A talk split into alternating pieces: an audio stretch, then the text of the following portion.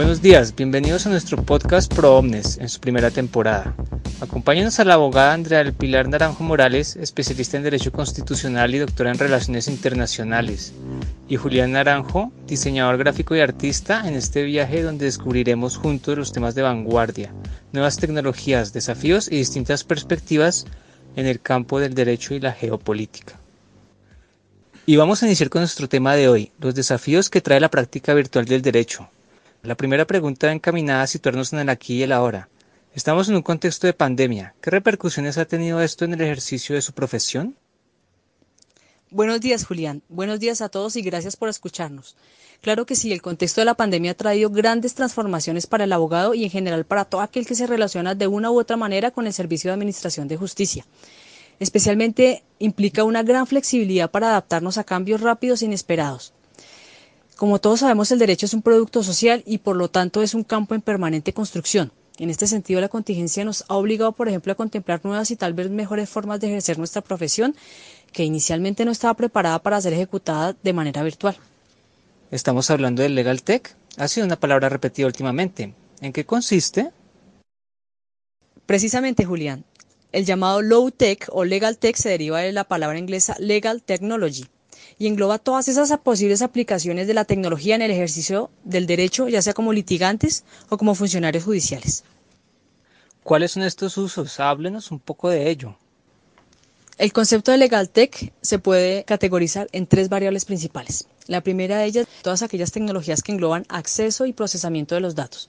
Allí podemos encontrar todos esos procesos o herramientas de almacenamiento en la nube como Dropbox o Google Drive, y todos aquellos productos que se destinan no solo a proteger la seguridad y garantizar la integridad de los datos, sino a facilitar el acceso a los mismos por parte de los operadores legales.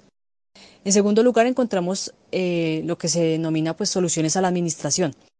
Allí están todos esos servicios que se destinan a procesar la información recopilada, coordinar la administración y, por ejemplo, aplicarse a la organización de despachos o firmas de abogados, o también se podría aplicar a los despachos judiciales eh, para la organización de sus expedientes.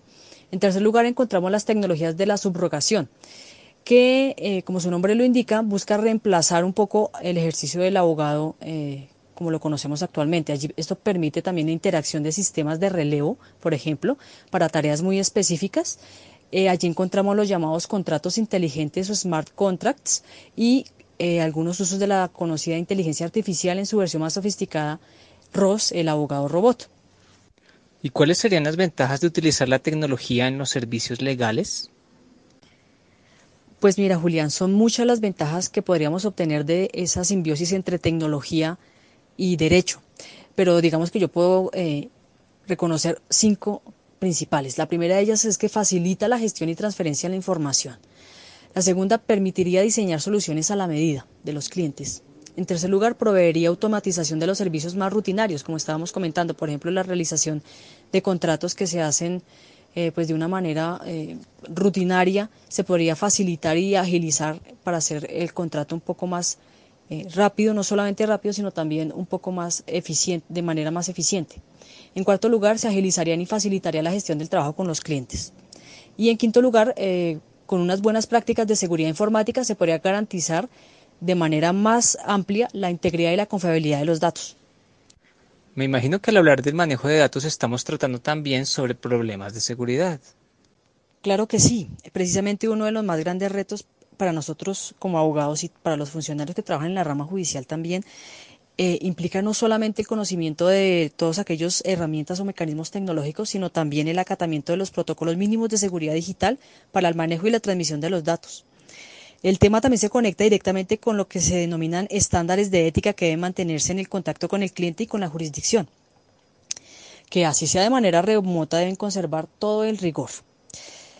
Eh, todo este reconocimiento de las obligaciones que impone el trabajo remoto para los juristas eh, se ha producido de manera muy destacada en el que se llama sistema anglosajón o de la familia jurídica del common law, especialmente en los estados de Nueva York y Pensilvania. Ellos han incentivado de una manera bastante, bastante eh, fuerte eh, que los abogados sigan manteniendo no solamente sus pautas de calidad para los servicios, sino también para la conservación de los datos eh, que se presten de manera remota. Pero esto cómo se puede llevar a cabo? ¿Cómo puede iniciarse esta transformación digital en la labor cotidiana de los abogados? Claro que sí, Julián. Eh, yo considero que hay dos aspectos que son fundamentales para esa transformación digital en el ejercicio del derecho, por lo menos de una manera inicial. La primera de ellas es el servicio al cliente. El abogado y su personal a cargo, si lo tiene, deben establecer una metodología clara y de comunicación fluida con los clientes y también con la jurisdicción. Eso implica mantener unos canales de información vía correo electrónico, telefónico, mensaje de texto, videoconferencia. Todo eso con el objeto de brindar una información clara y actualizada sobre el proceso y los resultados eh, de la gestión encomendada.